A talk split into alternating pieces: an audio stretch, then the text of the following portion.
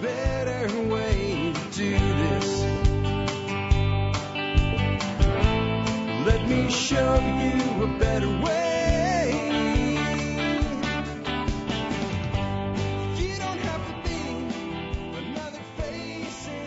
Hi, folks. This is Jack Spirko with another edition of the Survival Podcast. As always, one man's view of the changing world, the changing times, and the things we can all do to live a better life if times get tough or even if they don't.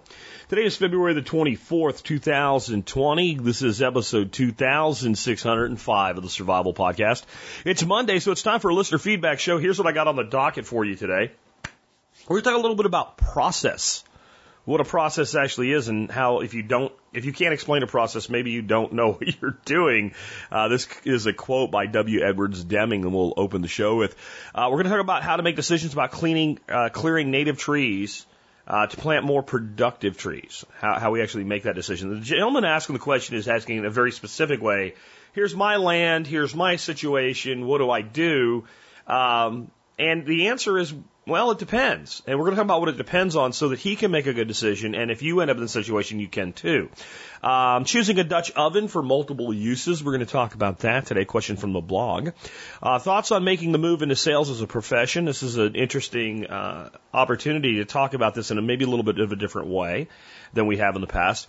How micro credentials foretell a macro movement in higher education. That's not the point the article makes, but it's the point that I'm going to make, and it'll make sense when I make it, I'm pretty sure. Uh, I want to talk a little bit about why excitement about old guns and old calibers is a good thing for the gun rights movement as a whole, and just for gun owners as a whole, and for people.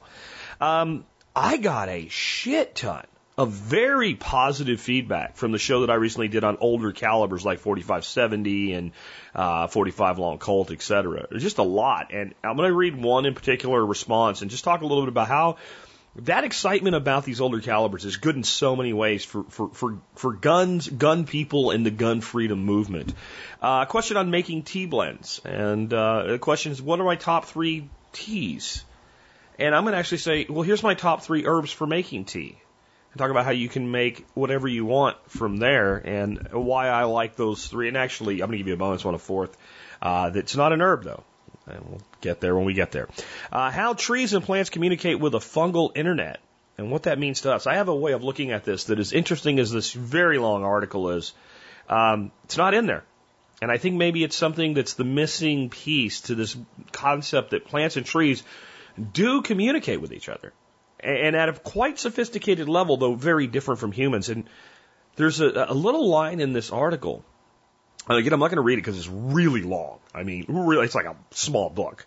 Um, but it talks about how the stump of a beech tree is still alive. So it's cl- you know, active chlorophyll in it, and it's being kept alive by other trees, even though it was felled uh, um, hundreds of years ago, and what that means. And I'm going to tell you how I think it actually. It almost sounds crazy when you hear the explanation given, but when you think about it in a little bit different of a way, I think it makes a lot of sense. And then I have a, an article somebody sent me with a video, and it was how mattresses might save the world. And it was actually talking about using the foam in mattresses for hydroponics. And the title is clickbait as hell. You know what I would have called it though? I would have called it how hydroponics is restoring human dignity in the Middle East. And I think when we talk about this, I'm going to play a, a clip from a video that's really, it's a very short write up. It's like a paragraph. The video is like eight and a half minutes long. I'm going to play half of that video, and I think when I talk about it and the part you won't hear, because uh, the part you won't hear has an awful lot of um, subtitles.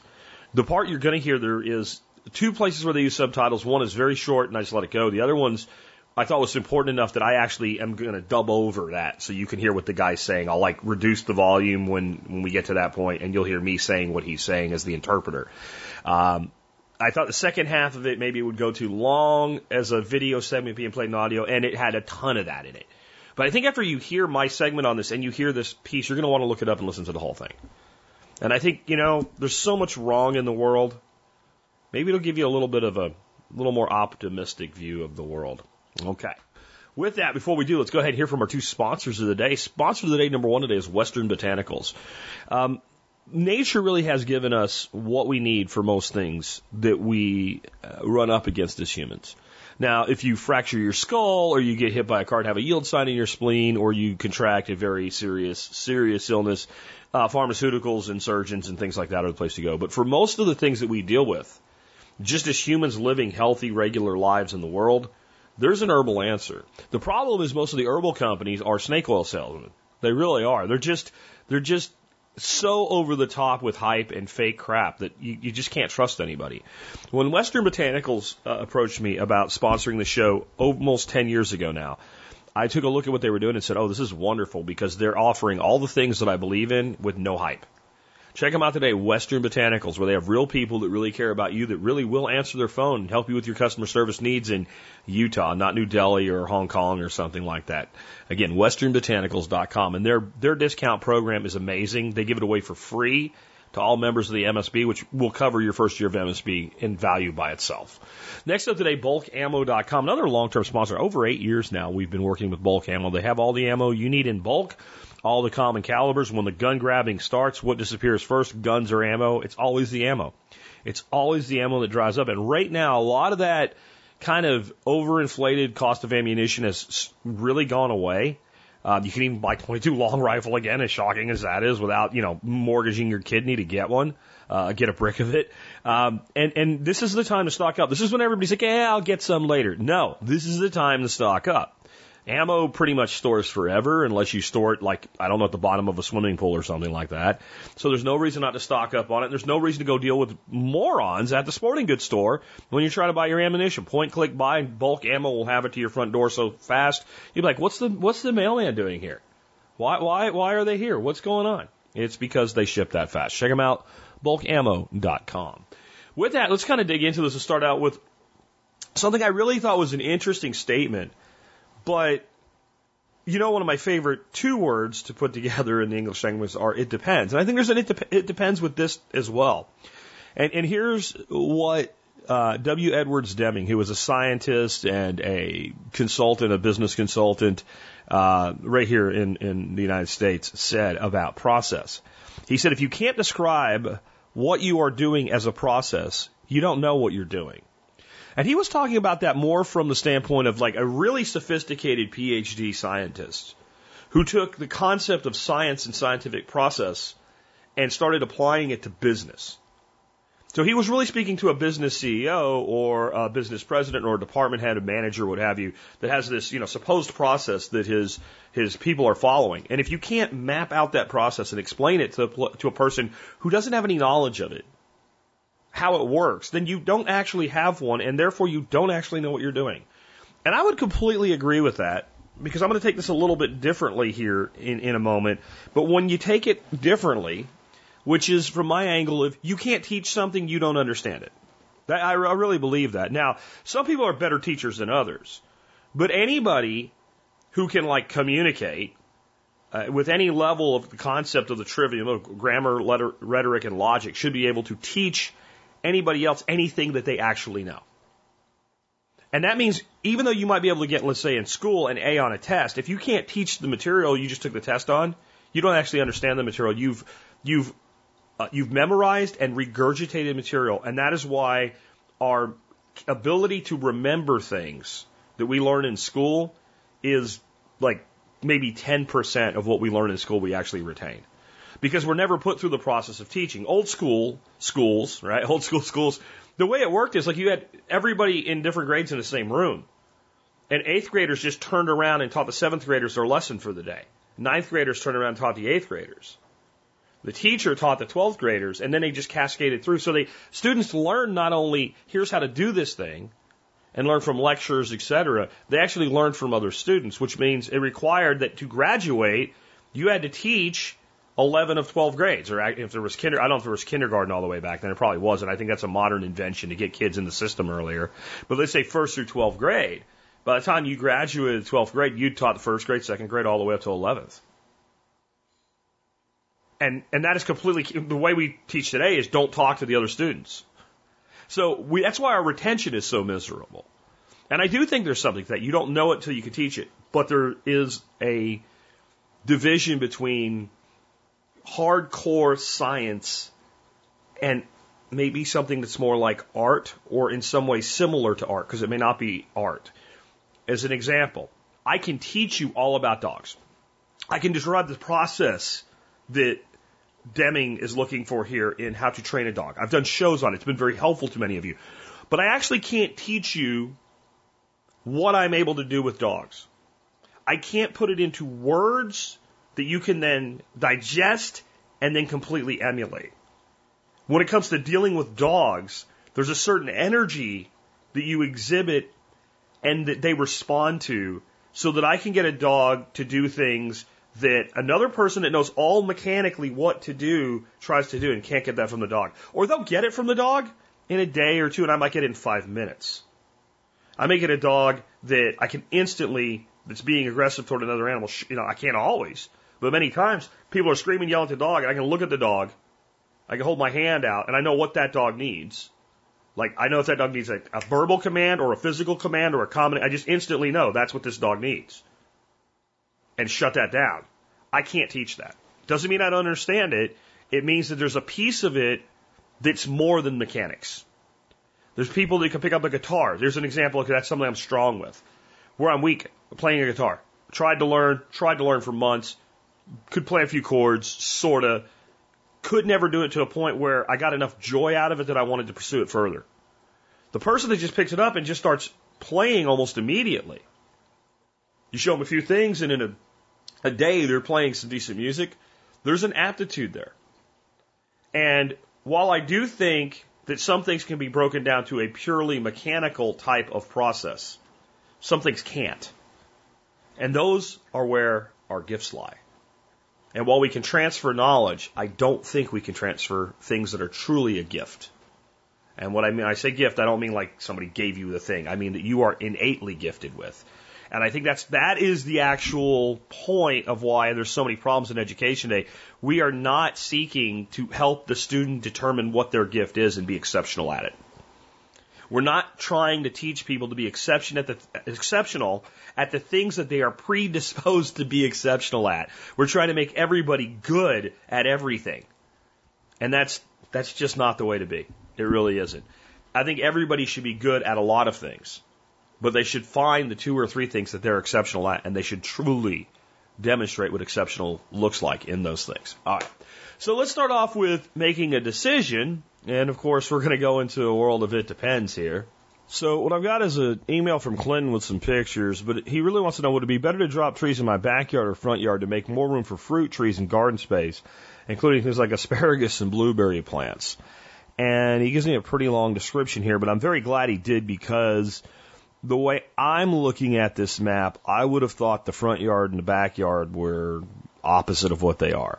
What we've got is a very classic mid-size acreage that's inherently limiting in what you can do with it because it's long and very, very narrow. It's about five acres, but it is not much wider in the short dimension than a lot of suburban homes would be. But the house is located, oh, about one third of the way um, from the neighbor's similar property to the left. So the neighbors are all out by the main road. Um, his house is about a third of the way up his property. It ends to where it looks like there is no other road and it's all woods, but that longer dimension there is the front yard, which to me seems like, I guess is the orientation of the house. Um, there's definitely more land to the front and because of the way the other one, uh, the other picture, this looks completely upside down to me, but I am getting that the front yard, which actually appears to be the backyard and not the way that the driveway approaches, is actually the south side, which means the picture is kind of upside down from the way you think of a map. So I'm not sure if that's the case or not. This seems a little weird to me. It's almost like you would have to flip the map image around to end up with this picture looking this way. So I'm not sure. So here's what I'm going to say. It is most likely the case in this instance that you want to clear land to the south side of the home. That, that whatever side is the south side of the home um, is where you want to open things up to plant trees with. But I also want to encourage everybody that has already wooded land to really think heavily to five zone permaculture, if you're looking at especially bigger pieces of land like this one, five acres is significant. And that means that we're going to probably have 75% of this property remain zone four, zone five. Zone five, we, we don't do anything except forest management. See, I don't like when we say we don't do anything because, you know, we might do things like, oh, gee, look at that dead tree. Let's get that out of there because it's, it, it presents more of a fire hazard. Or look at this dead tree. Why don't we cut it up and bucket?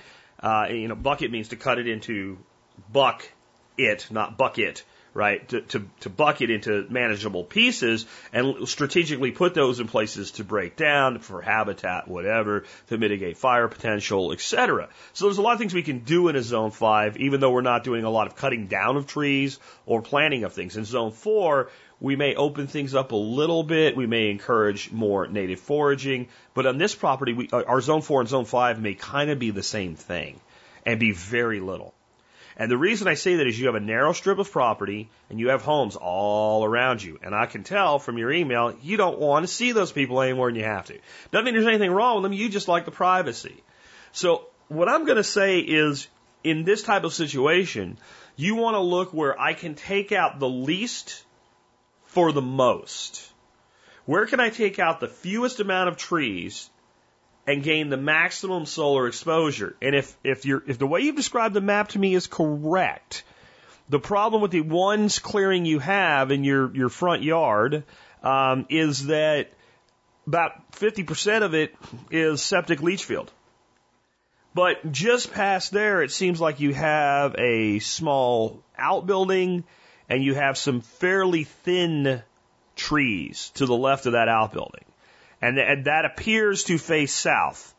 If that's the case, that's where I would open things up and to the left and right of your uh, septic and, and try to design a system that's almost like a path based system through there. Now, I don't know elevation. I don't know if there's any contour opportunities here for swales or swale like paths or soak in, but I would kind of look at you want to you want to be trying to focus in on for fruit trees and nuts and, and, and berries. A half acre is a shitload. It's a shitload. And I would kind of go in that half acre to one acre at the most here. And I would try to design it so that there's a natural path. And that doesn't necessarily mean cutting a trail through the woods, but whatever you open so that you can kind of like, you leave your house, you kind of walk along it, you do your maintenance and what have you. And what you what you sounds like you're wanting to do is put in zone two. Zone 2 systems, which are intensively managed trees, shrubs, vines, heavily pruned trees, trees that we keep at manageable sizes, etc. And then you may kind of fade into some Zone 4, which are larger fruit trees, things like apple, like Antonovka in your climate would be really good planted on its own rootstock. You let those trees get full size, and you may open up just enough of a glade to put, if you want one tree, put in 10 and then disadvantage the others as they grow. Put in something that's a legume, put in something that's a fruit tree, put in something that's another legume, or even just fast growing fodder, fast growing junk trees. Um, things like, you know, uh, hybrid poplar are, are fine for this. And chop and drop and chop and drop and chop, chop and drop until that big tree gets up and canopies out. And then maybe one of those extra trees and that fruit tree or what remains you know, five to ten years from now as that tree reaches full size and starts to produce. And, and that's the way to think about this. And be very resistant to cutting down trees to plant new trees. The one thing you know about the trees that are there, they're growing and they're happy. They're alive. Now, if they're sick trees, it changes the calculus a little bit. But I, I try to be highly resistant to, to cutting trees when I know those trees uh, are doing well and they're performing the function of a tree. Uh, but that, that also gives you another opportunity. If some of these trees are low value trees, that's another thing to change the calculus. If you have kind of a, a, a grove of lower value trees, but trees that coppice, then what you might want to do is go in with a chainsaw and cut them off instead of to the ground to coppice, cut them off about chest height to pollard. And maybe a few places totally remove the trees where you want to plant your trees. And then as those because they look kind of young, scrubby trees here too. As those pollard back out, every year you can chop the, the new pollard growth and drop it to your trees and basically use the trees that are already there. So we don't always have to completely clear cut an area. In fact, many times we shouldn't. As long as we open up the trees enough. And if we have any really old trees on that property, I'm going to save this for later in the show.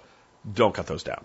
So I'm going to do a quick segment on this one on cast iron Dutch ovens. Uh, Chris from Canada said he wanted my advice on a, a Dutch oven. Well, of course, it depends. So I asked him a bunch of questions, and here's where we're at. Number one, he's not looking for an enameled oven. Enameled uh, Dutch ovens are great if you're always going to cook in a stove. Stove and oven, they're great.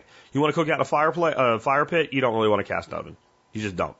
So he wants cast because he wants to be able to cook in a fire, like a campfire, and he wants to be able to cook in the house. He wants, I asked him if he would want feet on his oven. He said why. We'll talk about that in a second. And, but he's going to primarily cook indoors, but he wants the flexibility to cook outside. So if you want to cook outside in a Dutch oven, these are the things that I think you need to consider having and the things that you have to have. One, I think you should have an, a Dutch oven that's a little bit bigger than you think you need, so go to a larger size. Two, I really think if you want to cook outdoors with your Dutch oven, you want a Dutch oven that has what's called a recessed lid. And if you've ever seen Dutch ovens, you probably know what I'm talking about. But just to be clear, you have Dutch ovens that have a nice rounded lid, like every pot in your in your house and every pan in your house tends to have, where it's like a domed lid. And then you have ones that have kind of a, a, a rim around them and a recessed where if you put that lid on the pot, stuck it in your sink, turn the water on, it would hold water like a little pond. That's for coals, whether it be hardwood coals or charcoal co- briquette coals. And if you really want to cook outdoors, and I'm not going to get into how to cook with Dutch ovens in this episode. Could, uh, maybe someday we should do an episode on Dutch oven cooking. But you're going to want to put hot coals up in that recessed area. And there's actually techniques where you know, like, put 12 coals for this particular thing that you're making. And that holds that there and it creates this environment where the heat radiates not just from the bottom and some from the sides, but from all around. And for things like baking or cobblers, that's really, really a nice thing to have. Feet. The reason you would want feet on a Dutch oven is if you're actually placing it into a fire, you're not hanging it from sort of, some sort of apparatus. It allows for some space underneath the oven, and that means we can kind of pile up coals. That's a good thing or a bad thing because space equals air and air equals uncontrolled flame. So you may want the feet on a Dutch oven, but then you have to do a little bit better management of how you allow those coals because when we take a flat Dutch oven and we set it on coals, it gets very, very hot, but we don't get heavy flame underneath the Dutch oven because, well, it can't, doesn't have enough airflow. Legs also kind of help out and some other things like if you remove it and you're setting it somewhere or something like that. But it's up to you whether you want feet on it or not. I'd say that's one of those ones it's optional either way. People have different preferences. I personally prefer a flat bottom Dutch oven with a recessed lid for the most utilitarian in the oven, out in the fire, etc. Because the one place legs suck is on an oven rack. So with that in mind, I'll put a couple links in the show notes to you for you today of a couple different Dutch ovens that I think will work for you, Chris. But um, I'm going to say flat bottom, recessed lid. If you're not, if you just like, look, I might cook outside someday, but I really don't think I'm going to. Then you don't need the recessed lid. And in some ways, some of the designs of a more dome shaped lid that have little they have like little spikes on the inside, and they're designed so that when we're cooking in an oven, as juices flow up and condenses water on the lid, they actually are channeled to drip back down into the Dutch oven. So my particular Dutch oven is old standard, big Lodge Dutch oven without the recessed lid. I also have one with a recessed lid that's very old. On this note, I always say be on the lookout at antique malls, etc., for old cast iron, especially old Griswold and stuff like that. That's that's that's milled. What they used to make old cast iron, where it doesn't have little beads from the sand. It's milled smooth, and a lot of times you can get pans and stuff for less than brand new stuff today, which just isn't as good, even though that old stuff's like 100 years old. Dutch ovens are the exception. Anything deep, Dutch ovens, deep fry pans, stuff like that, you can occasionally find it. It's usually very expensive. I'm not saying it's not worth it. I'm just saying that it's rare enough and expensive enough that if you just want a Dutch oven, just go buy from Lodge. So I'll put a couple links for a couple options for you, Chris. And uh, I'll I'll kind of write in the notes. This would be my primary recommendation, uh, and then a couple others. Uh, with that, let's go ahead and take another one. One thing before we move on, I kind of glossed over enamel. And if you want to cook outside, enameled Dutch ovens are really not the way to go because you will burn the enamel off the oven by putting it in direct flame. However, they are exceptional for cooking indoors. They are easier to clean and maintain. All you have to do is put a little bit of oil on the rim and the lid rim where the uh, uh, cast iron is exposed, and you don't have to worry, ever worry about them rusting. Um, if you do not abuse them. They are fairly non-stick and they do get a little better as, as the time goes on. But for things like pot roast and slow braising of rib, uh, you know, beef ribs or shanks like deer shanks and stuff like that, stew making, etc., they are fantastic.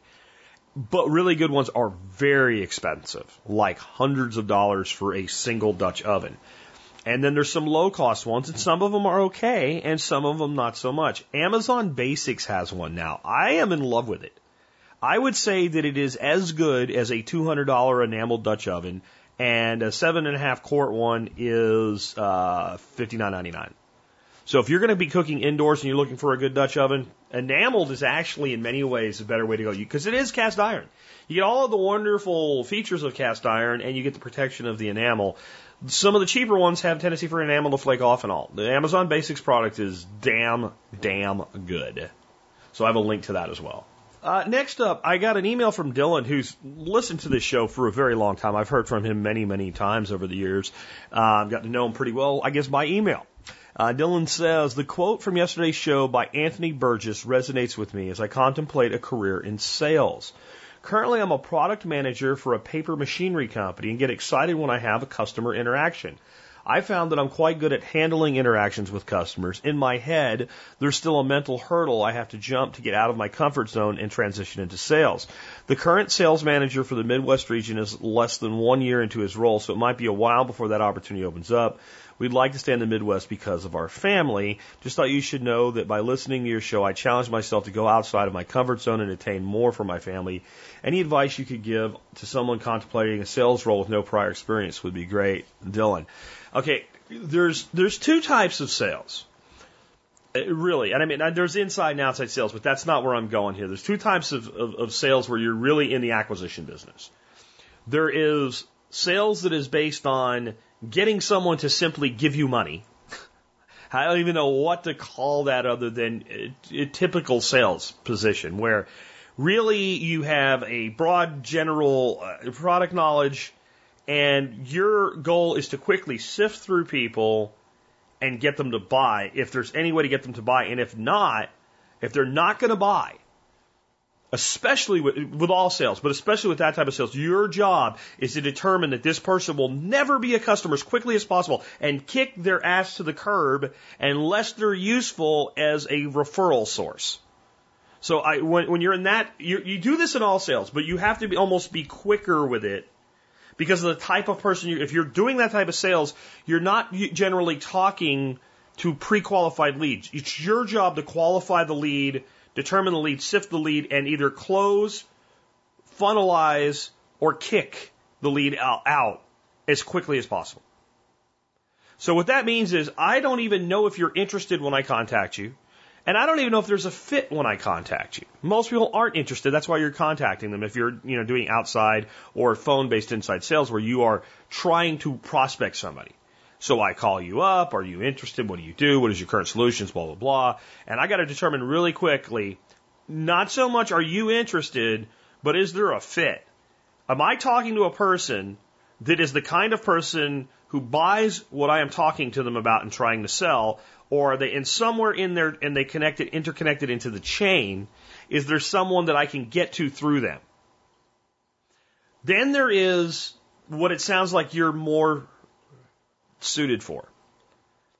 Sales that you're working mostly with people who have already expressed some sort of an interest or are already doing business with your company. And this is where you're you need a balance of having the ability that we just talked about, that sifting ability, and having the charisma to talk to people, to be interesting, to present, to be the kind of person when you say, I'm in town, I'd like to take you to lunch, they're not like, oh, oh, no, not him, no. You can't be that guy, right? You gotta be the person that's like, oh, oh, Dylan's coming. It doesn't sound like you have any problem with that, but that to, to be successful, you have to be the person that like, hey, it's, it's always good when he comes. And then you have to have a very intimate product knowledge, far more than any one customer requires. Because every customer is going to require some segment of the product knowledge, not the totality of it. But You have to have the totality of it. And you can be very, that's the type of salesperson I was. I was very good at getting in the door, but I only wanted in the door so I could become the second type. So I could become the person that could go in and say, tell me about your situation. What do you do? I mean, I think I know what you do. Here's what I think you do. That is what you do. Okay, but let's go deeper than that. What are what are your biggest challenges when it comes to, for instance, when I was in the hardware business, when it comes to hardware? Are there any specific things that you sell into as an OEM, for instance, an original manufacturer, um, where you need a certain uh, certification on your equipment? Is there are you buying a piece of equipment that's really overkill for what you're doing, and you would be better off with a piece of equipment that's more environmentally robust, even if it has less features and also costs less money? Like those would be the types of qualifying questions I would ask in that situation. When I was in structured cabling, I might go into a job and they say we're going to put four drops to each location. Why? Because that's what Ortronics said we should do, and, and Ortronics Berk-Tek rep said we should do that. Well, of course they did. They sell cable and jacks. The more drops you do to a location, the better. How many of your people are going to use, you know, two connections? Well, almost none of them. So what were you going to put in? What are these four drops? Three data and one voice. Why? Do you really need to be doing that? What if we, what if you went to two data and one voice, cut 25% off the cost of materials, and anybody that needs it, here's a little, a little, a little portable switch, you know, or a little portable hub. You could put like 20 of these in your telecom closets on each floor to have them on demand for your IT guy. If somebody actually needs a second device hooked up, they can just plug this into your jack and it, it it's it, it's on demand if you need one. Well, they would get very excited about that. And the reason they would get excited about that is I put their needs before my own. Now, I wouldn't always talk them out, I wouldn't always talk every customer out of four drops to a, a location. If I said, why are you doing this? And they had a really good, good answer, then I definitely wouldn't. I might actually try to talk them into more. But I would also like you're occupying the space. Do you have any idea how long you're occupying the space? Does your, does your company have a history of doing a lot of reconfiguration of, of cubicles and things like that? Or do they generally, when they set up a place, it, they, it just kind of stays there? Because we need to look at the flexibility of being able to move differently for those different situations. So by having like I knew my product and my service and my industry cold, and I knew the things outside of my direct sales uh, purview, I knew cold as well. I knew you know, operating systems. I knew higher level. Like when I was selling Ethernet hardware, even though I wasn't selling routers, I knew router technology, so I knew how to take my lower level equipment into that. When I was selling computer test equipment, while I was selling mostly infrastructure test equipment, which means testing the, the, the connections and the cables and the wires, fiber optic cables, etc., I knew higher level network testing as well, so I knew where my product fit in the mold. And I knew if they needed a complete solution and I didn't have something, exactly who they should reach out to, which had a real value because that gave me an extended network that not only let me bring in people who I knew were at worst a friendly competitor or completely non competitive in the niche that we were in, but if I was doing that for them, they were willing to do that for me.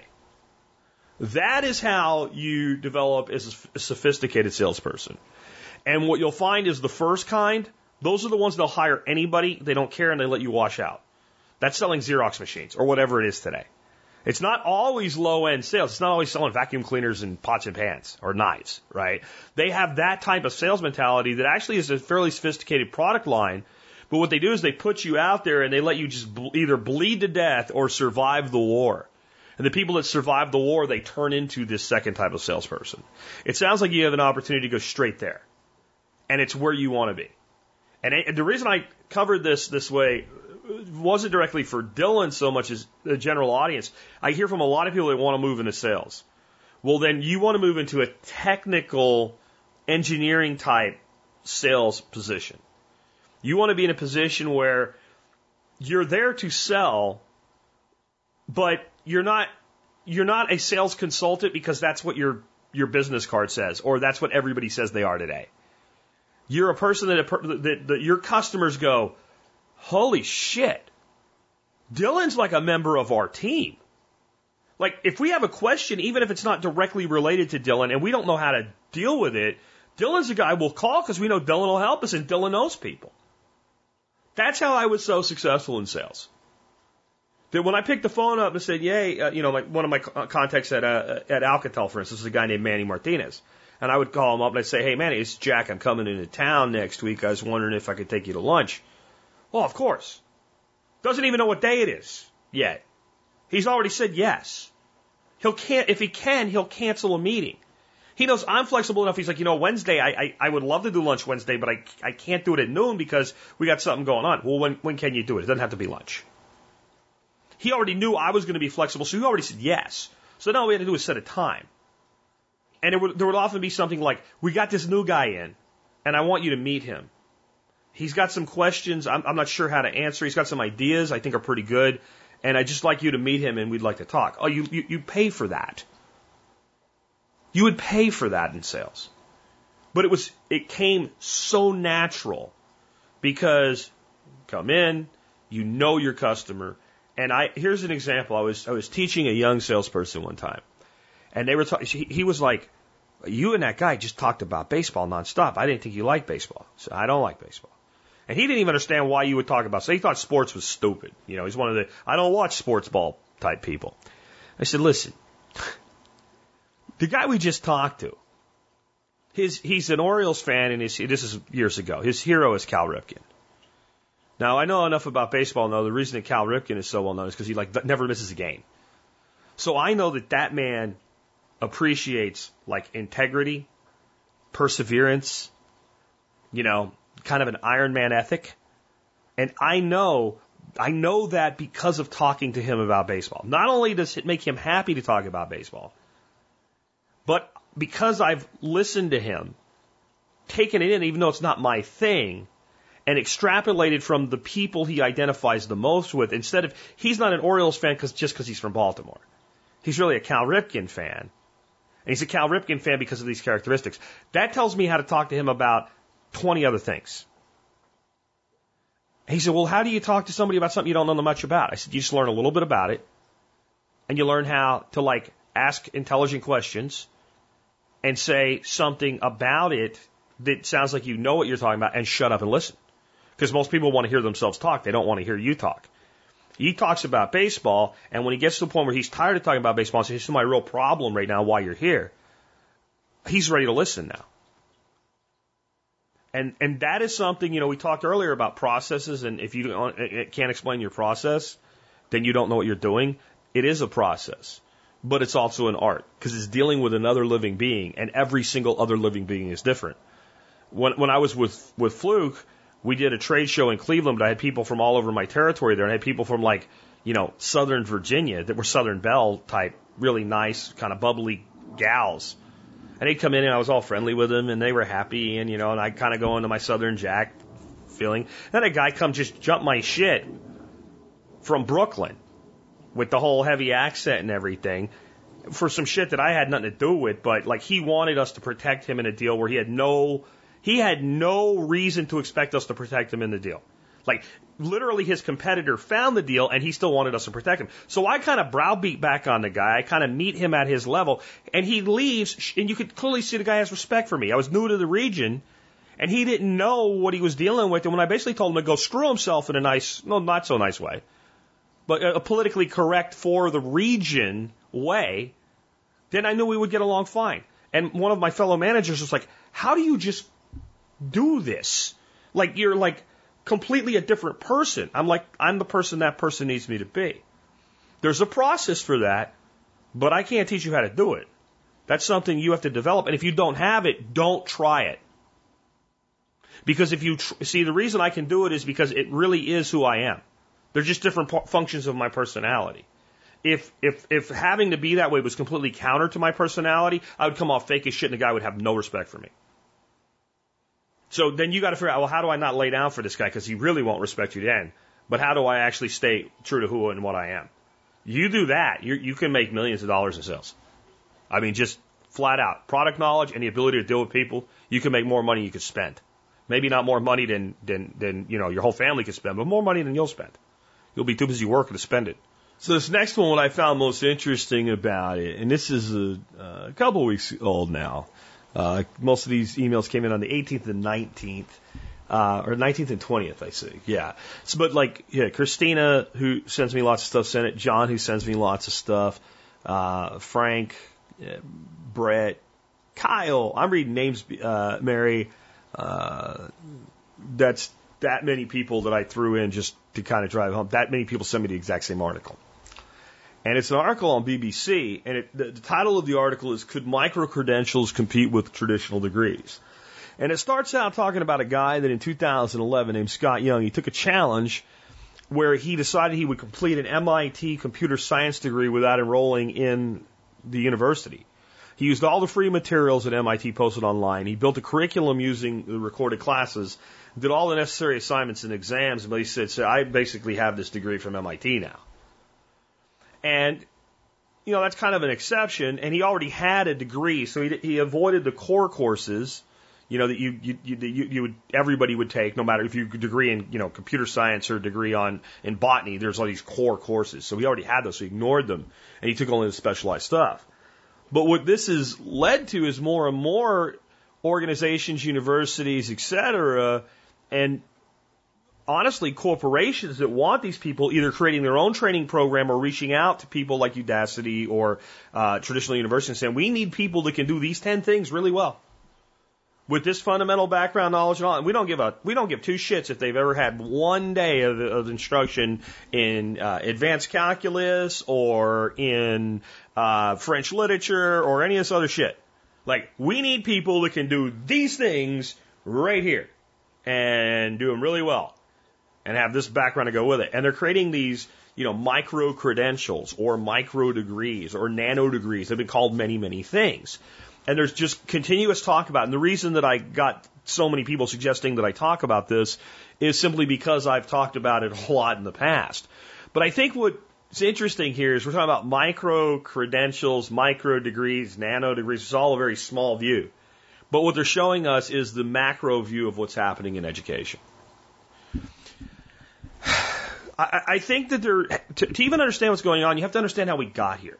And I don't even mean the crazy part of it. Like where people are having degrees in social justice or gender studies or, you know, whatever.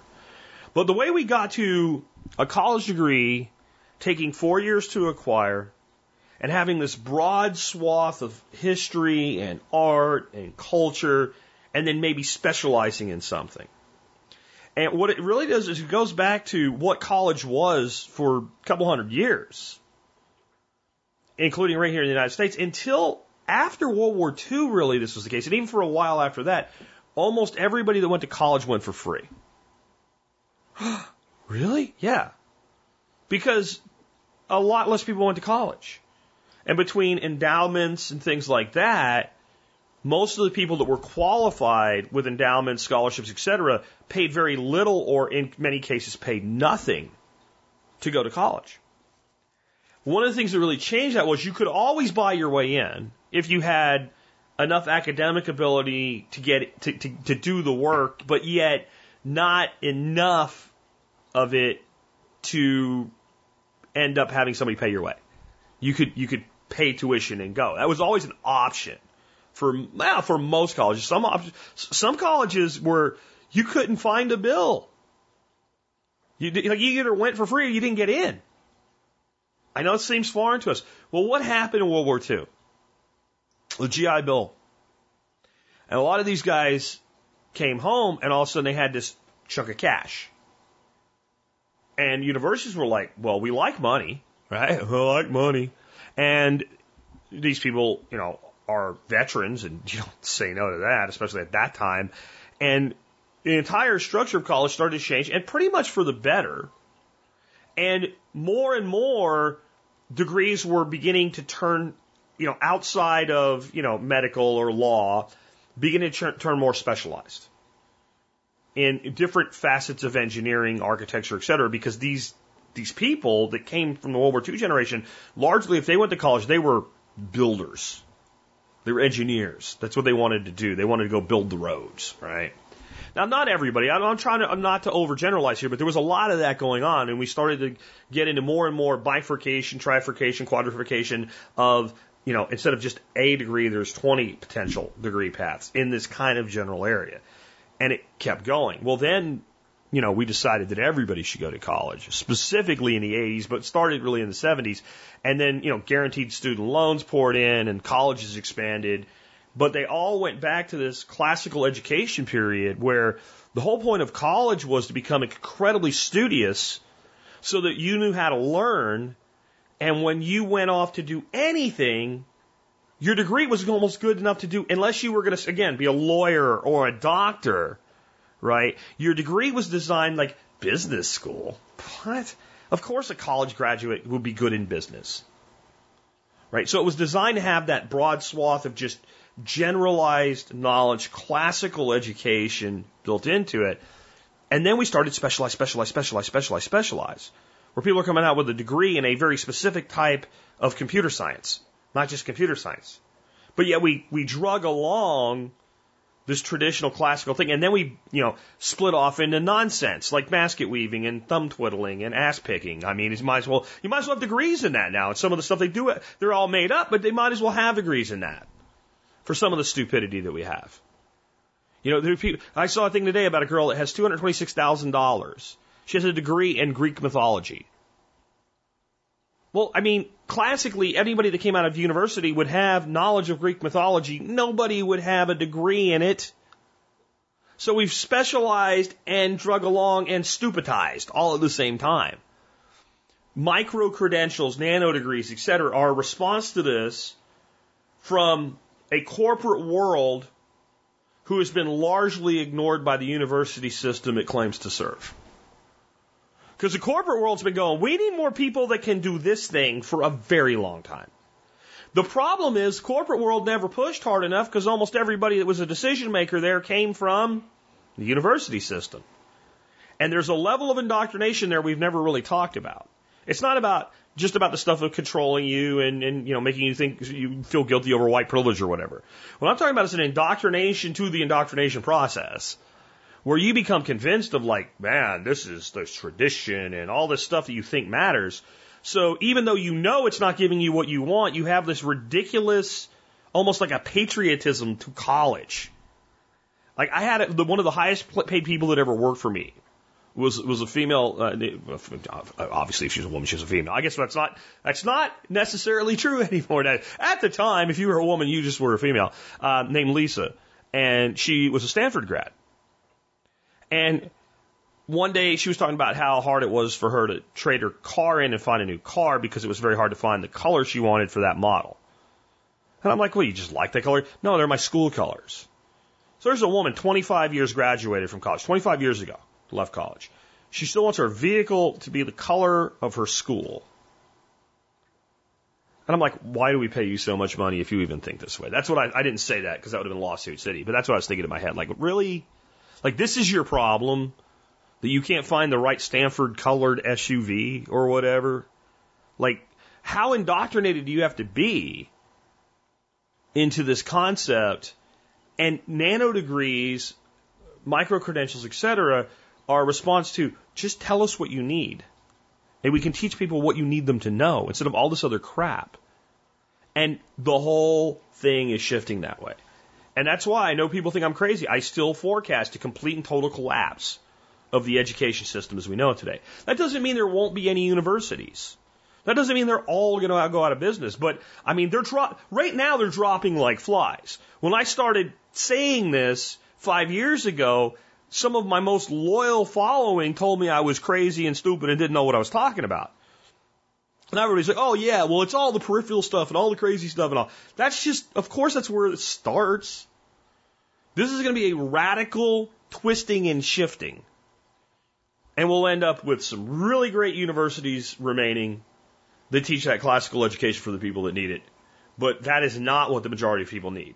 The majority of people need to know how to do 10 things really, really well so that they can serve an employer who needs somebody that can do those 10 things really, really well. And that doesn't take four years to teach. And if it does, you're a shitty teacher. Let's take another one. Anyway, link to this article is in the show notes. So next up, I wanted to talk a little bit about the feedback that I got from the show on older calibers like 45 long Colt and 4570 and 22 Hornet. And I got a bunch of emails on it and I put one aside, I thought, in particular that I wanted to read and now I can't find it, but uh, whoever you are, you'll probably know who you are when I read it. He's big uh, fan of 4570 and he has an older lever gun before they started putting the stupid crossbolt safeties in them and he's kind of tooling that gun up. Again, it's in 4570, and he's wanting to go feral hog hunting with it, and maybe eventually even bear hunting or elk hunting with it. And you could just, he said he was smiling the entire time that I was, you know, talking in that episode, but specifically when I was talking about the 4570. And I got quite a few other emails that were very similar. One, one guy was really excited about the 22 Hornet. And instead of an old gun, he was trying to pick between the three uh, modern platforms that are available, and it, that he really had never thought about the 22 Hornet.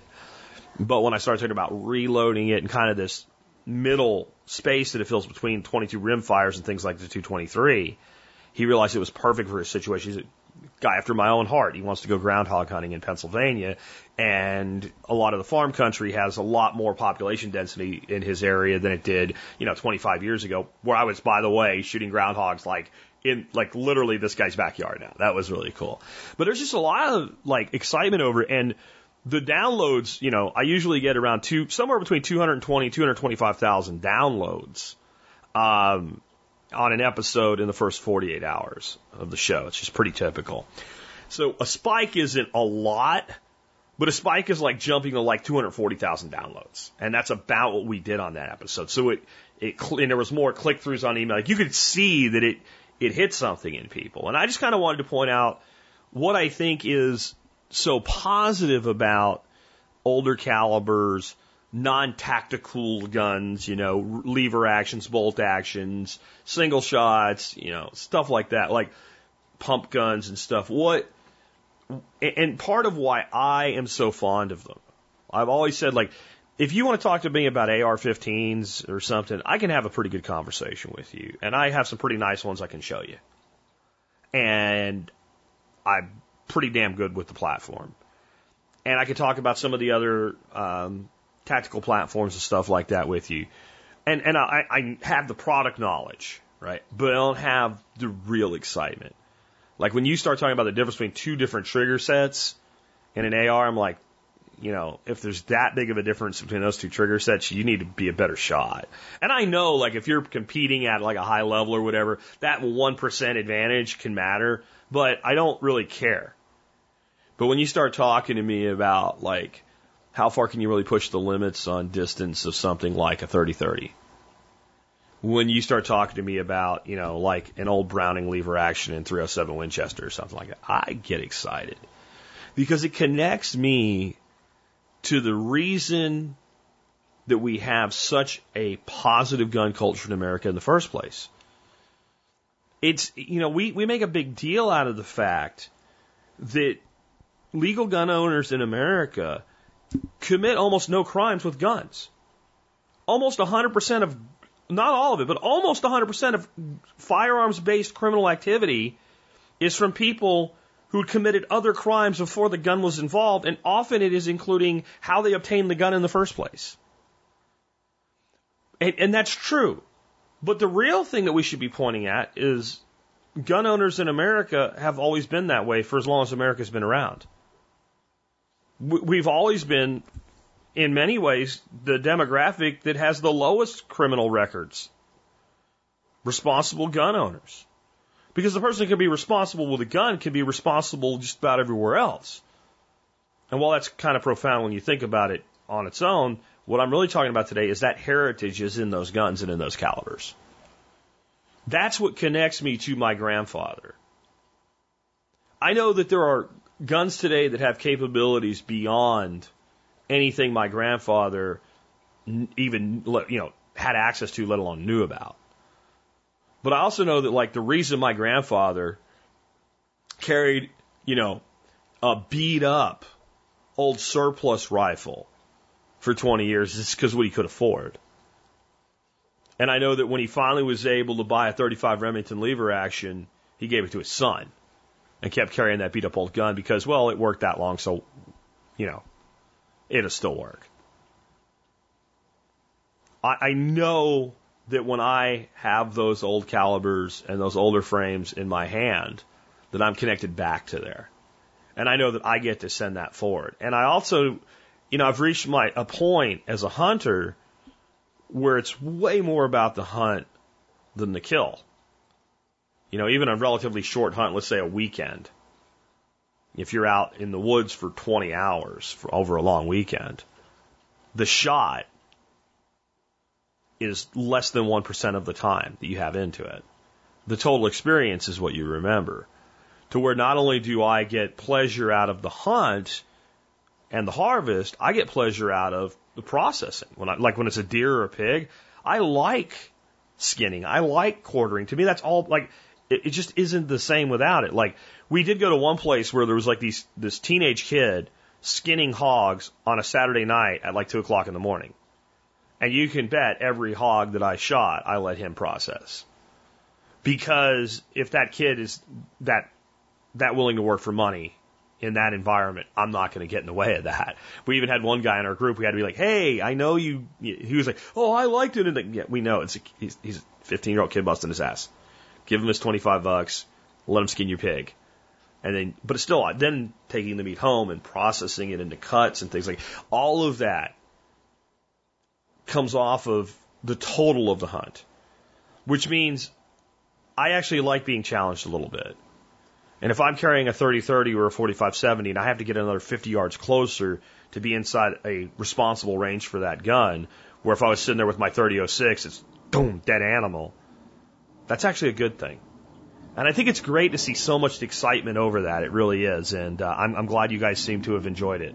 And there's also something to be said for, from a standpoint of teaching shooters, that if I can teach a shooter to shoot something like a, a lever action, you know, 30-30 or a bolt action 22 Hornet with iron sights, either one in iron sights. It's like teaching them to drive like an old pickup truck with a floor on the floor. Everything that they ever touch, you know, with a red dot sight on it or a scope or a semi-auto or anything that goes up from there will make them better. But it won't be a crutch. And then there is just the totality of having these old guns around and, and the stories that go with them. Recently, I started going through some of my guns with my grandson and giving him something to shoot at from a behavior standpoint. That like one day, grandpa's going to be gone and most of the stuff's going to be yours. But you're not going to, you're not even going to be on the range with a firearm until I trust you. And I'm going to trust you based on your behavior and things also not even related to guns. So I've been setting that kind of that level of performance expectation for him about responsibility. You can't be responsible to feed the dogs on time, then I can't trust you with a gun that can kill somebody. But at the same time, I've been wanting him to understand these guns, so I took this. I have a 1917 U.S. Enfield 3006, and based on the serial number on it, I know when it was made. It was one of the very first made as they started doing the conversions, because we made that gun for the British in 303 British. And we didn't have enough Aught 3 Springfields to supply the war effort for World War One. And because of the serial number on that rifle, I know that it's about 99.999% that, that that gun was in the European theater. And it was probably carried in a trench and it was probably used directly in warfare. And I was explaining how you can learn that much just from the serial number of a, of a weapon and looking it up and all. But this gun was very tastefully converted into a sporting rifle. And I've shot a lot of deer with it. It's a beautiful handmade stock. It was, you know, I've seen Bubbaized, and I, I'm not saying I would have done this to this gun, but it was done to the gun before I ever got it. And that was explaining to him how this thing that was designed as a weapon of war had been transformed into a hunting tool. And being able to tell that story and have him understand that. And, and then having him trying to look through the scope, and of course it's big and it's heavy and all, and teach him about trigger discipline and everything. But then having being able to look at him and say, Hugh, Hugh won't ever have to worry about seeing through that scope till you show me you can shoot with iron sights first. His face What? and I'm dead serious. That's how we're going to learn. We're going to learn with the most archaic tool so that the modern tool we're even better with. Just some thoughts on that. But I think anything that gets people excited about guns, especially from a traditional standpoint, is good for gun rights as well. So next up, Kyle says, Jack, what are your top three tea blends? I have a problem, Jack. I've become addicted to energy drinks. I know it's starting to affect my daily life. I have the willpower to stop, uh, and wanted to know if there's some good day starting tea blends or something to get you through the sluggish afternoon drag. I have never been a big fan of coffee. Something about the taste leaves in my mouth. That's when I started drinking energy drinks several years ago. I recently purchased some Yogi Tangerine Positive Energy Tea. Enjoyed it, but it went quick. I was hoping you could give me a few things I could buy bulk to make my own with. I know you've mentioned tea blends in the past, so if there's an episode that covers this, I'll need to listen to that, point me in that direction. Thanks for the daily kick in the ass to get out there and make like half of for myself, uh, and not wait on someone to do it for me. Kyle. Kyle, um, first of all, let me just say, like, I'm going to give you some things that do have some natural stimulation in them. And that's good. That's going to be caffeine. And it, that's going to be green tea. And it's a, a moderate amount of caffeine compared to coffee. Uh, I'd say actually a significantly less amount compared to coffee. And there is some benefit in using natural stimulation that we ingest to get through the daily drag or whatever you want to call it. But let's let's be honest about what's going on here. You didn't need it until you start use started using it, and now the feeling that you need it is more from the absence of it than the underlying need. So on on some levels, just the best thing you could do is to not drink anything that provides any level of extra stimulation from a standpoint of energy, like a caffeine or a massive amount of B vitamins, which most of these energy drinks, energy teas, that's what it is. It's a bunch of caffeine and a bunch of B vitamin, uh, various forms of the B vitamin spectrum. And the B vitamins do something, but really it's, it's mostly the caffeine. And all this is really doing is over exciting your mind, your body, and your metabolism to a point that's beyond where it should be. And doing it continuously with anything, no matter how natural it is, is not really the best thing for your health. So the best thing would be to start out by doing nothing or using things to supplant the habit that have no stimulation in them whatsoever. The good news is I'm going to give you three herbs and I'm going to tell you where you, actually my item of the day has two of my go-to tea blends in them, but I'm going to tell you these three herbs are more valuable to you for making teas than any specific blend. They are chamomile, peppermint, um, and bergamot, also known as bee balm or wild bergamot. The bad news with the wild bergamot is I have not found it anywhere in bulk, which makes no sense to me because it's like one of the easiest plants to grow. The counterbalance and the good thing on it is that it's really easy to grow.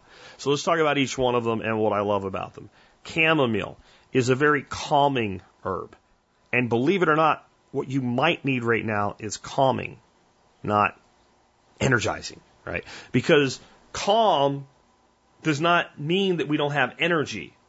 It means that we're not jittery. It means that we're not anxious, that we're not, because what happens is you end up feeling anxious because you don't have this shot of extra energy, which then you te- get the extra shot of energy, which makes you more anxious. And next thing you know, your fingers are jittering, your stomach feels a little fluttery, but well, at least I'm getting things done.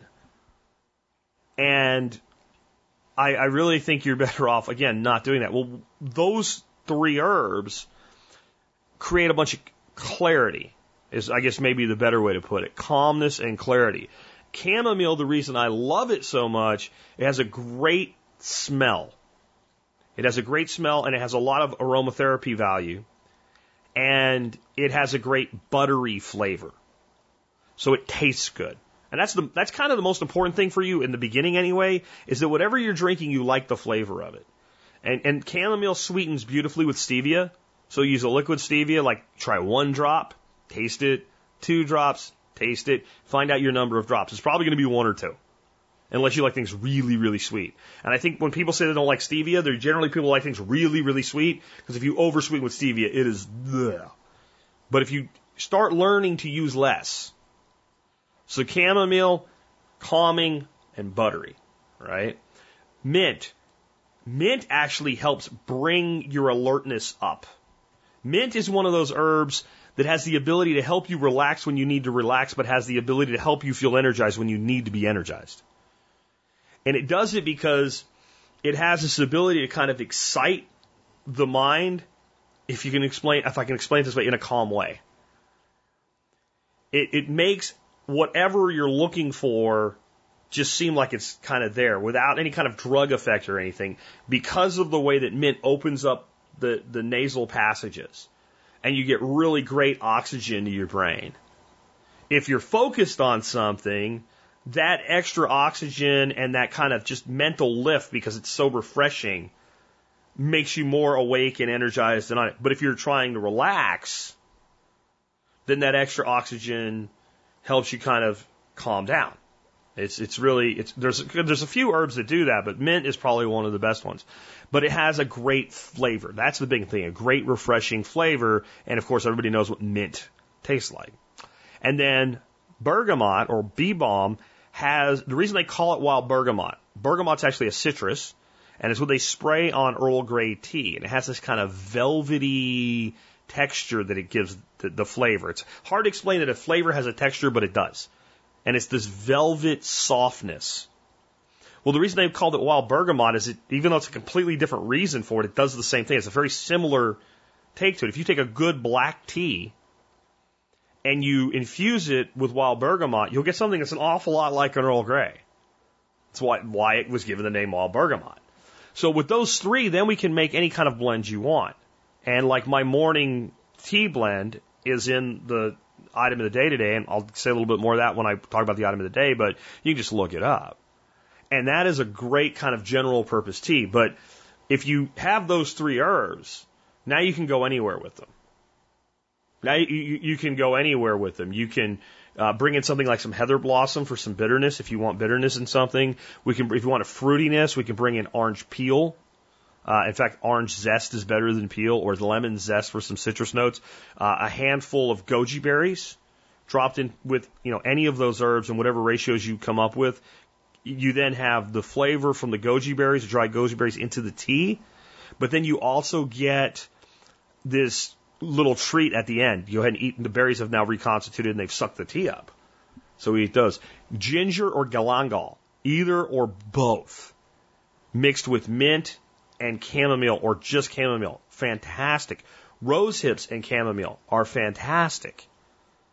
And I think you should try different ones. Now, the one I'm going to give you to add, and you can go ahead and do it right away if you want to, but I think you'd be better off not. Just take two or three weeks with no stimulants. And then, because this is what's going to happen. If you do what I'm about to say now, you're going to end up finding you have to use an awful lot of it because you've built up a tolerance to caffeine. And you're drinking stupid amounts of caffeine.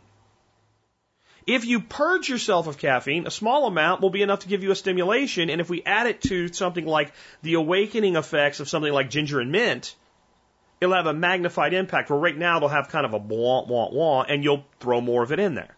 And you'll drink a lot more of it.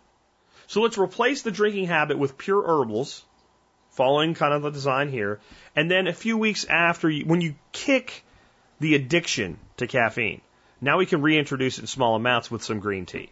And gunpowder green is kind of my go-to tea to mix in these blends. But any kind of a good quality bulk green tea. So something like ginger, chamomile, and mint. Fantastic. Right by itself. You're good. Now add in about 20% of the total volume of green tea for your caffeine. And it's much, now it's only 20% of the mix, but it's also already about half the caffeine of coffee. So that's a small amount of caffeine, but we have this lift in it. Or we use something like a true cinnamon with that. So maybe in the future I'll do a show on, on making teas because I think this is a really fascinating subject. But that's kind of the way to think about it. And the two blends that are in the item of the day today are could be two good places to start, but remove the green tea from the one of them. And if you want it to have that same kind of characteristic, you can replace it with blackberry leaf. Anything that calls for, you know, black or green tea, that you want to bring a little bit of that tannic to it, but you want to keep it caffeine free, blackberry leaf is kind of a really good go to there. Next up, there was an article on Smithsonian's uh, website called "Do Trees Talk to Each Other?" and it's it's fascinating. It's way too long for me to read, uh, but I think that we've we've we've got to a point now where people in general who actually pay attention to things like this know that trees do communicate, and not just trees, like plants, annuals, et cetera, communicate. There's been research done where even plants as, as simple as like bean plants actually communicate. Like there's a certain pest in the area, and the other bean plants will start to produce certain byproducts that actually cause the, the pests to not want to feed on them. As though they've communicated in a very real way. And it's this communication is is definitely different, but it's incredibly sophisticated. Even though it's different than the way we communicate. I don't think anyone's saying that the individual tree is sentient, but the forest itself is a life form that has some level of sentience to it. Here's a couple examples that are in this really long article that I can encourage you to read that I think would really be a, a great thing for you to, you know, expand your mind with. One is that, for instance, acacia trees. Giraffes eat the leaves off acacia trees. Well, when a giraffe starts eating the leaves off the acacia tree, the acacia trees go through this fungal network in the soil and start basic and, and, and talking, but they also release uh, ethylene gas. And it's like the other trees can sense it and they start releasing ethylene gas. And if a giraffe just starts gorging itself on acacia leaves, it can kill itself. An adult giraffe can die from the amount of ethylene that the acacia can produce, but it only produces it when it's being fed on. So the giraffes feed upwind so that the, the, the gas that's being released goes downwind to alert the other trees.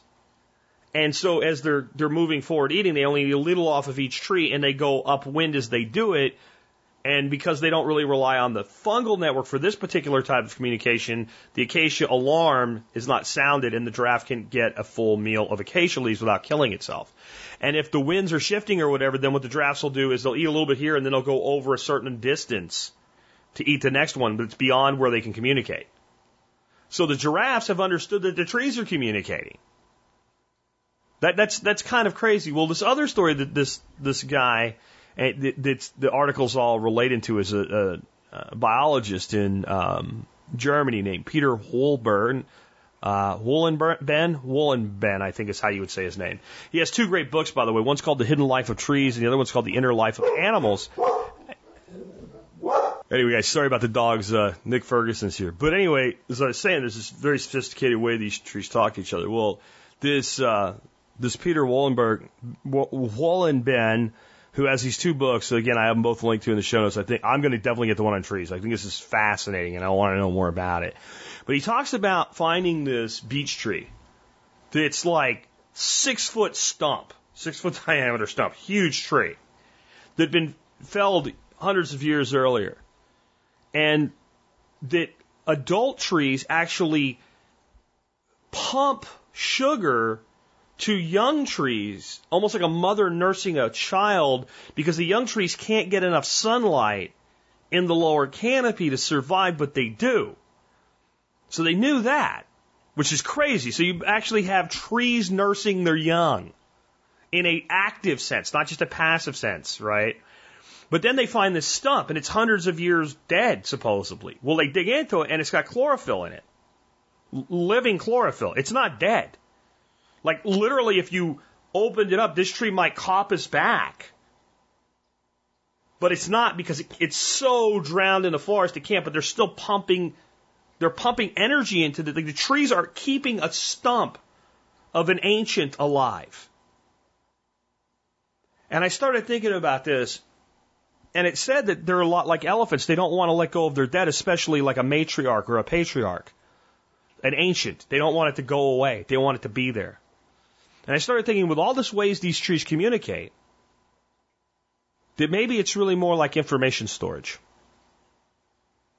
So I, I don't think anybody's thinking a beech tree sits there and consciously thinks, oh, look, I need to do this and keep this older beech tree alive and makes a decision making process like that. But what if it's an innate means of the preservation of information?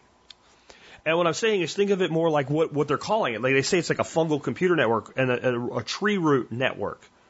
But what if it really is a network? So networks exchange information, but they're generally tied into some device like a, a hard drive that stores information. Well, how much information is stored in the innate intelligence of a thousand year old beech tree? And are they keeping it alive? Again, not, it, we're anamorphizing. I don't know what you call anamorphizing when you give human characteristics to animals. We're, we're giving human characteristics to trees here. We're anamorphizing or ani, anatreizing. I don't know how you call that, right? Tree amorphizing, whatever. We're doing it not to mislead ourselves, but to try to create a mechanism of understanding. Like, we can't know what it's like to be a tree, so we surmise what it might be like to be a tree by attributing some human characteristics to the tree. So I'm not saying that the tree is sitting here going, we need to preserve this ancient tree because of a moral imperative. But basically that that giant old tree has data points in it. It has data points in it. It's a key node in the network. It has climate memory from a thousand years ago. It's a 500 year old or 300 year old stump, I think is what it was. But for the tree to that big, be that big, maybe it was a 700 year old tree. So when it was first coming up as a baby tree being nursed by its mothers in that ancient forest, which is just crazy, it was recording information about the climate. It was recording information about pest cycles. It was recording everything that ever happened, like a computer. And now it sits there as a stump. The data's there. And maybe the data can be accessed, but not fully and wholly transferred. Maybe like hard drives only have so much room on them. Maybe the equivalent of a hard drive, and it's not the same. We know that. It's an analogy. But maybe only so much can transfer, and some of it has to remain. And maybe this is why some of our young forests, as we try to regrow them, are out of whack. It's very hard for us to balance them. We do rapid succession and all. We can make them work, but there's a lot of woods that have been allowed to recover in nature without man guiding it, and they have a lot of problems. They're not healthy ecosystems.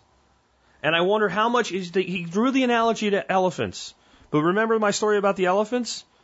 When they killed all the old bulls, the ivory hunters did, the young elephants started like, you know, murdering people, like literally going into villages, just murdering people. Because the old bulls didn't take the young bulls in bachelor herds through part of the season take them away. Like, and, and old bulls would like beat the shit out of adolescent punks. Huh? So, and I use that to explain how like we've lost the family unit, we've lost the extended family unit, we've lost, lost the tough old men being part of a young man's life and kind of having that. But what if we take that analogy now and go from elephants to trees? And these forests that have lost their ancients have lost the data that the network needs to know how to adapt to changing situations. That's crazy, but I'll tell you what, I might be a hack when it comes to something like, you know, forest botany. But I think that's probably pretty valid. It's why they would keep that stump alive.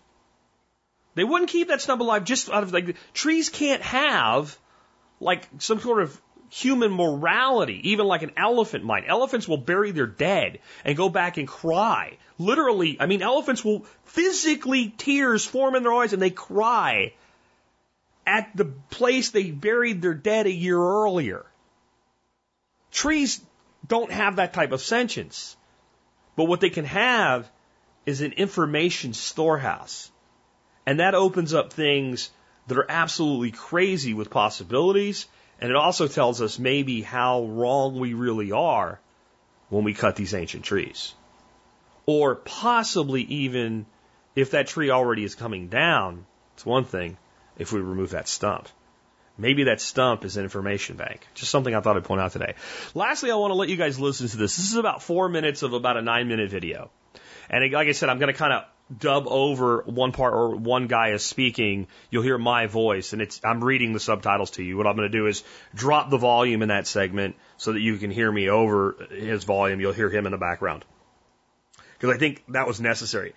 The other half of it has a lot of that, and I figured too much would get lost, and it just seemed like I had a great break point. But I'm going to play this for you, and then I'm going to come back with a little bit of commentary. We'll wrap up. This to me is amazing. This is going on to set the scene for you. This is in Jordan. Uh, these are mostly Syrian refugees being affected here. And they're out in like this complete desert. They really can't grow food in conventional farming ways. But much of Syria is very good farm country. And these people are, a lot of them are farmers. And it's very, and they're not farmers like, you know, they're not growing like 5,000 acres of corn the way we think of it here. They're subsistence farmers. They're gardeners. And they've lost that ability. I want you to think about those of you that really love to grow your own food. What if you were put into a situation where, of all the other things you lost, your whole life is torn up? That was taken from you too. The most basic human thing we, I think we have is horticulture. It's, it's what the genesis of every community, village, civilization is. From, from small bands of people that stuck together, that, like below even what we would call a tribe, up to the mightiest civilizations. It was when man figured out to, to along with the hand of man and the hand of nature to, to cultivate that made it possible. And that was taken from you. And somebody gave it back to you in a crazy way in this case, hydroponics and using the foam from mattresses. And you'll hear why. I'll go ahead and play this for you. The mattresses, uh, a warehouse full, and it was, oh, we don't know what to do with these. Nothing gets thrown away.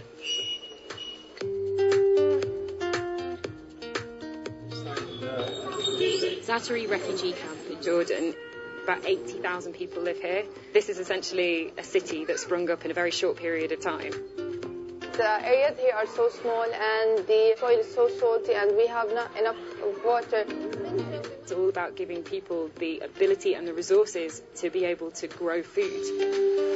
It turns out that what they thought was a problem, mattresses just stacking up, was the way to make everybody their own garden in the refugee camp. Polyurethane foam mattresses. I'm Tony Ryan, I'm a chemistry professor at the University of Sheffield. They've got to be disposed of somehow. There was no disposal mechanism. And I've just started a PhD student working on how to grow things in polyurethane foam. so I sent the most excited text message home. I know exactly what we can do. We're going to be able to grow stuff all over. We'll be able to turn these beds into green beds and everyone can have their own garden. I've been to a landfill site and seen uh, a tomato plant growing on an old sofa. Really? Yeah, yeah, yeah. And that's why I knew it'd work.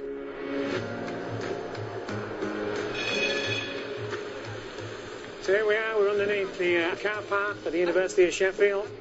Here's some foam in a box where we can make any atmospheric condition, any temperature, any weather.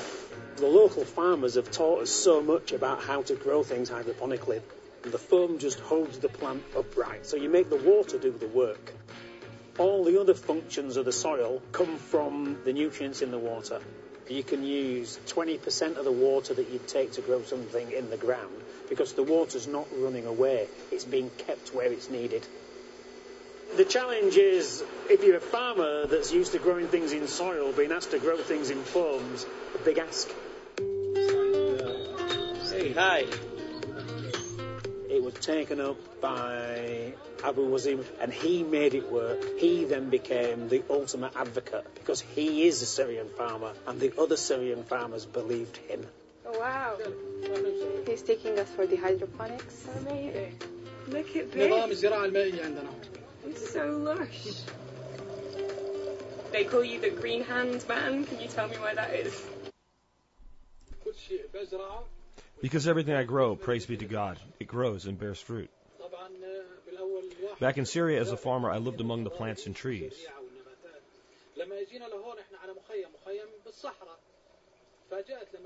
When we first came to the camp, it was a desert.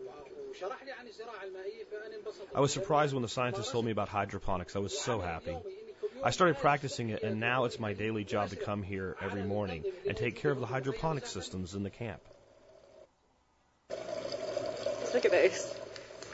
This is one of the just one of the plants, and there's a whole I don't even know how many are here, hundreds. And old coffee cup, bit of foam. There's the old mattress, and that just pops in there, so it can get all its nutrients. It's amazing.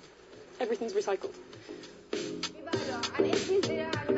My name is Mayar Lanani. I'm here for University of Sheffield to help the refugees. Today we're going to teach a new group of people about the hydroponic and we're going to apply the thing with them so they can know how to perfectly apply it at home. How have you seen people respond to, to this? When you bring up an old lady who spent her uh, whole life in farming in the soil, it's hard to convince them that this idea do really exist. But now when they see it, they become so excited to try it by themselves. Everybody gets a kind of a starter kit. Yeah, yeah. They all got all the starter kits and they take it back with them for home Right. so they can start their own. Right. There's a lot of interest. it's quite crazy. It's spreading so fast and everybody is getting so interested. They used to farm a lot back in Syria and they're looking forward to have it again. هي فكرة ممتازة جدا. أنا طبيعتي بحب الزراعة وعندي بالبيت عاملة جنينة بالبيت هون بالمخيم الزعتري آه، الفكرة هون حلوة كثير إنه بتعطيكي مساحة أكبر يعني فيها فايدة كثير. What's your favourite things about this project? Uh, having the old ladies so happy for having their homes green again and feeling so comfort, comfortable, teaching something new for the new generation to have their sustainability in the future in case anything bad happens. So what I think is so amazing about this, and and it, like I said, I think that the title of this was just such bullshit clickbait. So it's you know how mattresses are going to save the world, something to that effect. And I'm like, why a bullshit clickbait headline? And I think this is one of the, pro- the things that hydroponics have a problem with. I, I gave four reasons for the stigma that hydroponics has in my presentation down in Belton. And right now I'll just give you the final one. And that was overselling by zealots. And then in parentheses I had, you know, bullshit.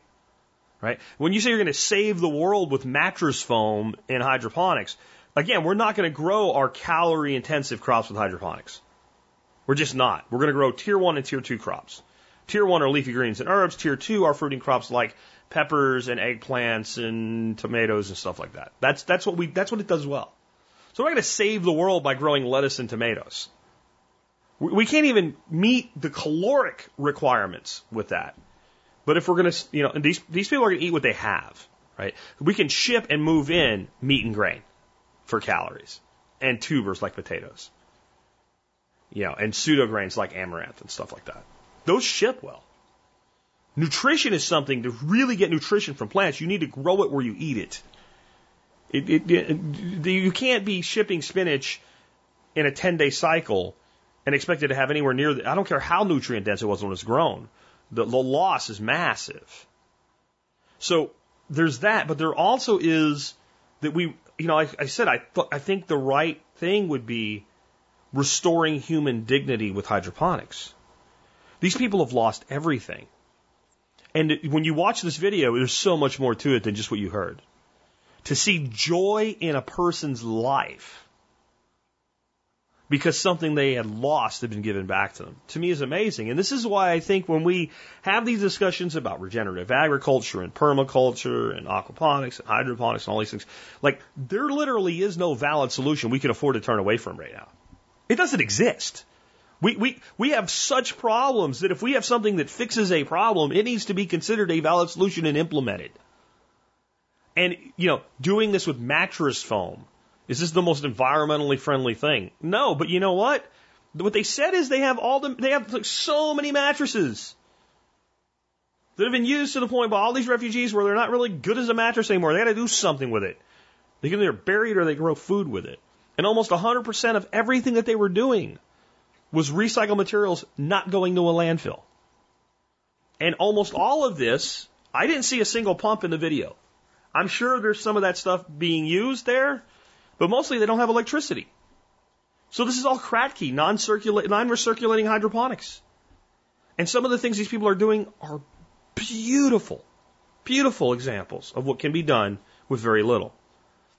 And as survivalists, as preppers that specialize in getting by when you don't have everything you're used to having, I really don't think it's something to turn away from.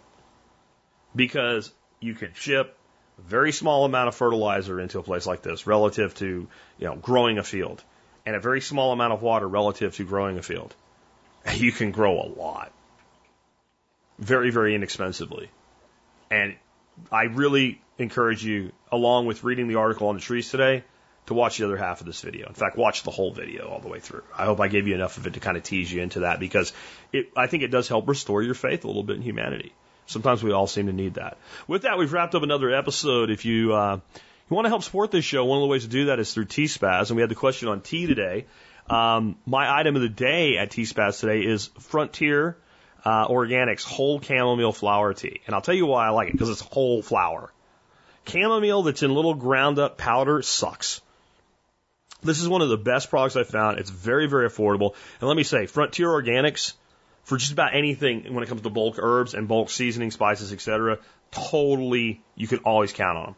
Good price, great quality. Check them out. But, you know, the guy asked me about some tea blends. Well, here's two of my tea blends. Uh, one is three parts peppermint, three parts chamomile, one part lemongrass, one part lemon balm, and one part green tea for caffeinated, or one part blackberry leaf for the decaf, like I said earlier. That's my, my standard morning blend tea. Everybody I have ever given that tea to likes it. Here's another one, uh, more of a warming tea, but also a very, very sophisticated taste for how simple it is. It's only three ingredients. One part spearmint, one part orange peel, one part chamomile. I call that spearmint orange winter warmer. It's just, it's really great. Uh, also, my three flowers blend, which is equal parts of chamomile, heather, and elder. I don't really like to drink that. That's where my three flowers blend mead. But uh, check these out, and uh, maybe we'll do a show on teas, maybe Thursday, because I think I'm, I'm enjoying this this uh, pattern now of doing call-in shows every other week. So I already kind of know what I'm going to be doing tomorrow. Maybe Thursday we'll do just a show on blending teas because it's a great skill. It's a way to save a lot of money. And for a lot of people, it's become nice little side hustles and things like that as well because people don't realize how simple it really is to do. And there's a few rules you can follow. But whole chamomile flower is just one of the greatest herbs on the planet. Very, very affordable, all organic and top quality from Frontier. Uh, and as well, always, if you shop tspaz.com and you shop online, you help us in the work that we do. That brings us to our song of the day today. Song of the day today is by a guy I really hadn't heard of before named Chris Young. Uh, and it's called The Shoebox. And it's about a guy finding a shoebox of stuff from his, his grandfather who's since passed on. Including one of the things he finds in there is a knife and he remembers the day his grandpa told him, you want that knife, it's yours, take it. And how he ran off in the woods and, you know, played with it and explored with it. And how it sat in that box since his grandfather had passed and he hadn't held it again, probably because it was too close to him. It made him miss his grandfather too much. But this song's really not so much about missing people after they gone are gone, but making the most out of the time you have while you're here. Like we always tell you, make the most of your dash. With that, it's been Jack Spirko with another edition of the Survival Podcast.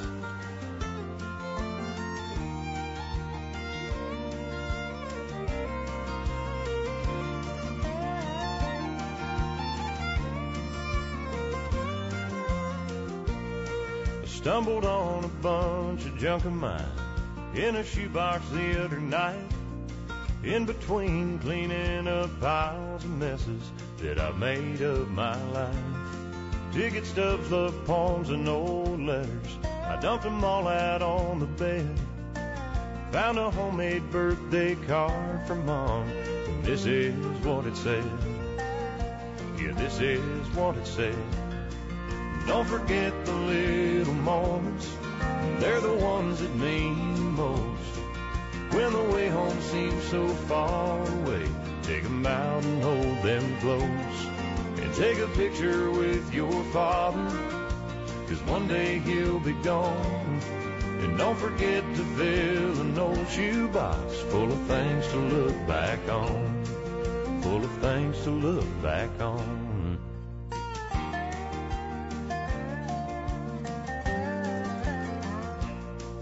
I opened up my grandpa's pocket knife and I was back to his back porch. It was summertime, I was turning nine. He said, You want that knife?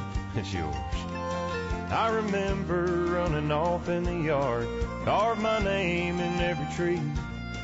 I haven't held it since he passed away, and it meant the world to me because he meant the world to me. Don't forget the little moments, they're the ones that mean the most. When the way home seems so far away, take 'em out and hold them close. And take a picture with your father, cause one day he'll be gone. And don't forget to fill an old shoebox full of things to look back on. Look back on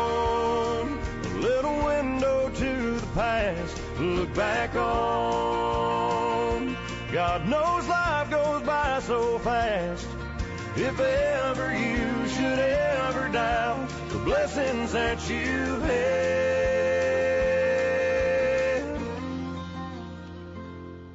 don't forget the little moments. They're the ones that mean the most. When the way home seems so far away, take 'em out and hold them close. And take a picture with your father, cause one day he'll be gone. And don't forget to fill an old shoebox full of things to look back on. I stumbled on a bunch of junk of mine in a shoebox the other night.